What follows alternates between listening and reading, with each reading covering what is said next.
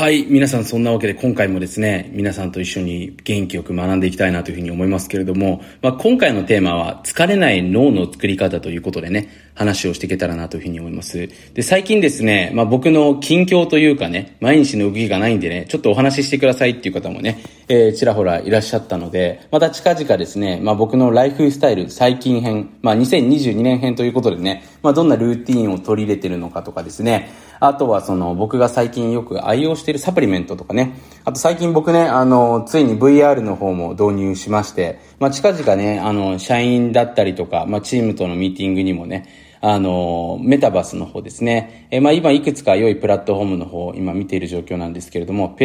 ラットフォームというかバーチャルオフィスっていうのかな。まあ本当のバーチャルオフィスですけどね。あの、使ってみたいなというふうに思っておりますのでね、えー、楽しみにしていただければなというふうに思っております。まあ、最近はね、スポーツとしてもスキーの方をね、よくやってたりとか、まあ、あと本当にこの VR の、まあ、運動っていうのかな、本当にこれすごいんですよね。あの、まあ何がすごいかっていうのをまた話してきたらなと思うんですけども、僕はこのオンラインというかですね、えー、仮想空間とこう実社会のこの本当にバランス感、あの、もとってね、えー、充実した人生をもっと歩んでいきたいなというふうにね、えー、思っておりますので、本当に今の時代ね、あの、まあ、妄想とか瞑想の中でもね、仮想空間に行くことっていうのはできるわけですよね。トランス状態にも行くことができるわけだと思うんですけれども、まあ、こうやってね、実際にあの、デバイスから、まあ、仮想空間にね、えー、行くこともできるという、本当にものすごい時代にね、僕たちは生きてるんだなということをですね、えー、しみじみ感じている次第ですけれども、まあ、今回はね、そんな、まあ、誰しもが感じているね、この超多忙社会の中でね、どう疲れないのをキープしていくのかっていうことですよね。これについて話をしていけたらと思います。で、まあ、一心不乱っていう言葉があったりとかね、まあ人間っていうのはその一つのことにしかフォーカスができないっていうね、言葉があったりとか、まあミニマリズムはちょっと違うんですけれども、まあこの世界にはですね、一つのことにしかフォーカスができない。まあ一つのことにしかフォーカスができないわけじゃないんですけれども、一つのことにフォーカスをするとですね、その分野で結果を出すことができる。で、まあ最近はそこにホルモンっていうものがね、あのー、理解として、まあ科学的な見地として入ってきているので、例えばそのビジネスに集中していると、ドーパミンだったりとかが分泌されるわけですよね。まあ、お金儲けっていうのはですね、あの、脳内から快楽ホルモンっていうのがたくさん出ますので、まあ、ドーパミンだったりとか、人によってはアドレナリンっていうものが出て、まあ、人によってはノルアドレナリンっていうものも出るんですけれども、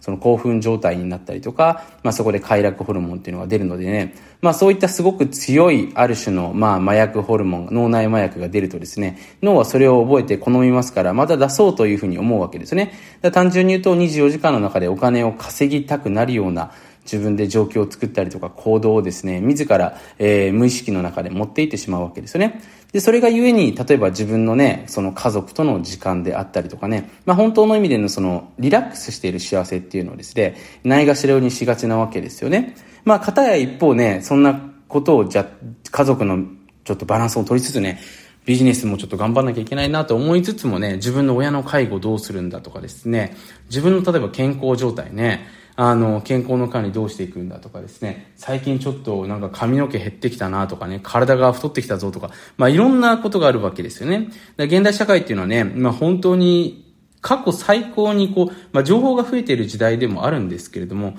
あれこれとこう考えなければいけなくなってしまった時代なんですね。まあ、別に考えなくてもね、生きていくことはできますよ。ただね、えー、考えていった方が、幸せを得られるんじゃないかというね、えー、そんな時代に突入していってるわけですよね。だから俺はもうね、もう、俺はビジネスだけでいいんですっていうふうにね、あの、諦めることっていうのもある意味で重要なのかもしれないんですけれども、でもね、やっぱり一度きりの人生なんで、まあいろんなことを充実させたいっていうのが人間の本能であり、真理だと思うんですよね。はい。まあ、なのでね、今日は僕自身が何をやってるのかっていうのをですね、よく、えー、頂戴しますので、それに関しての話をしていけたらと思っております。まあ、僕自身はですね、まあ、自分ではそうは思っていないんですけれども、やっぱり、まあ、いろんな人からよく言われるのがね、その、家族、まあ、特に僕の場合は子育てに関してすごく積極的というかね、まあ、その、子供の、こう、なんていうんですかね、面倒を見たりとかね、例えばおしめを変えたりとか、あのー、まあ、なんていうのかな、ミルクをあげたりとかね、する人はいるんですけども、僕は結構子供の、その学校とかね、その子供の教育の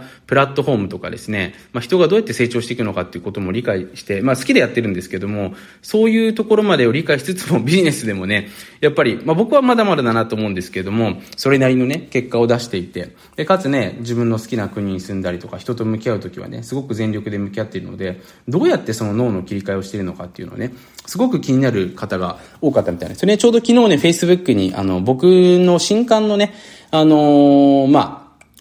感想ですよね。まあ、感想っていうのはどういうことかというと、僕の新刊を出した時にね、僕、義理のお父さんとかお母さんも買ってくれて読んでくれてね、いつも感想送ってくれるんですけども、そのお母さんからもらった義理の声がすごく嬉しかったんですね。だから思わず Facebook に載っけたら、本当に川本さんってすごいなというふうに思いましたっていうメールが来て、で、なんでですかって聞いたらですね、その、義理のお母さんとかってやっぱりそのお父さんからそうやって信頼されるって本当に難しいことなので、そういうお父さんとお母さんにもやっぱり信頼される何かを持ってるからこそ、あの、そういうね、メッセージがもらえるんだと思いましたっていうところでね、すごく感動されたんですね。で、そうなのかっていうふうに思ってですね、まあ僕もちょっといろいろとね、あのー、そうか、じゃあ世の中逆にそうじゃない人が多いんだなってことでね、なんかちょっと僕できることないかなというところでね、まあちょっとそれも一つの理由として今日撮ってるんですけども、で、まあそんな中でね、僕がやってることっていうのはすごくシンプルで、あの、まあ、簡単な話ですね、自分にとって人生で重要なカテゴリーをですね、書き出して、ただそれをですね、スケジュール帳に入れ込んで、今どういう状況なのか、自分がどうしていきたいのかっていうのを確認するだけなんですよね。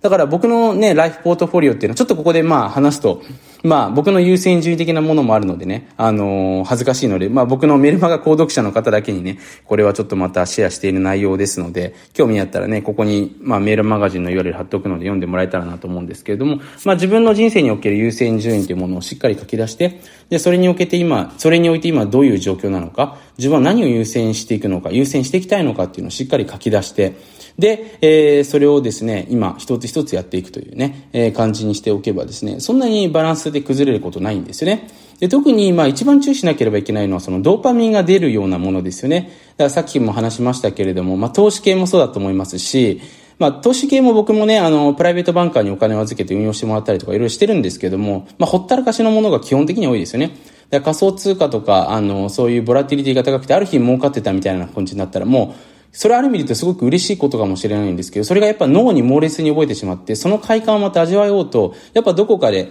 そういったですね、ことをし始めるんですね。だからもしかしたら家族とね、その時間は幸せな時間が流れるのにもかかわらず、そういったものをね、思い出したくなってしまって、やってしまったりっていうのがあるので、なのでビジネスだったりとか投資に関してはすごくその辺は注意してますよね。で、あえて、興奮ホルモンが出ないようなビジネスモデルっていうのを僕は本当に取るようにしていて、まあ実際にそっちの方がね、長く続いていくっていうのもありますし、やっぱり自分自身がその健康的にいられる、つまり長くビジネスができる、結果的にお金が残るっていうふうに僕は本当に考えているので、まあそっちの方が僕はね、いいのかなと思ってやっているんですけども、なのでそんなに難しくはないということですね。なのでそのスケジュール調整というか自分の人生を調整するちゃんとスケジュールを入れておくっていうところがね、非常に重要になってくるということで、まあ今日はお話しさせていただきました。また近々要望があったらね、僕のスマホ管理とかですね、やり方とかね、そのスケジュールの立て方とか、僕が使ってるフォーマットですよね。そういうのもちょっとシェアしていけたらと思いますのでね、また、あの、コメントでもいいですし、メールの方に頂戴できたらなというふうに思います。まあそんなわけでね、僕の番組ではただこう、プラスアルファになるだけじゃなくてね、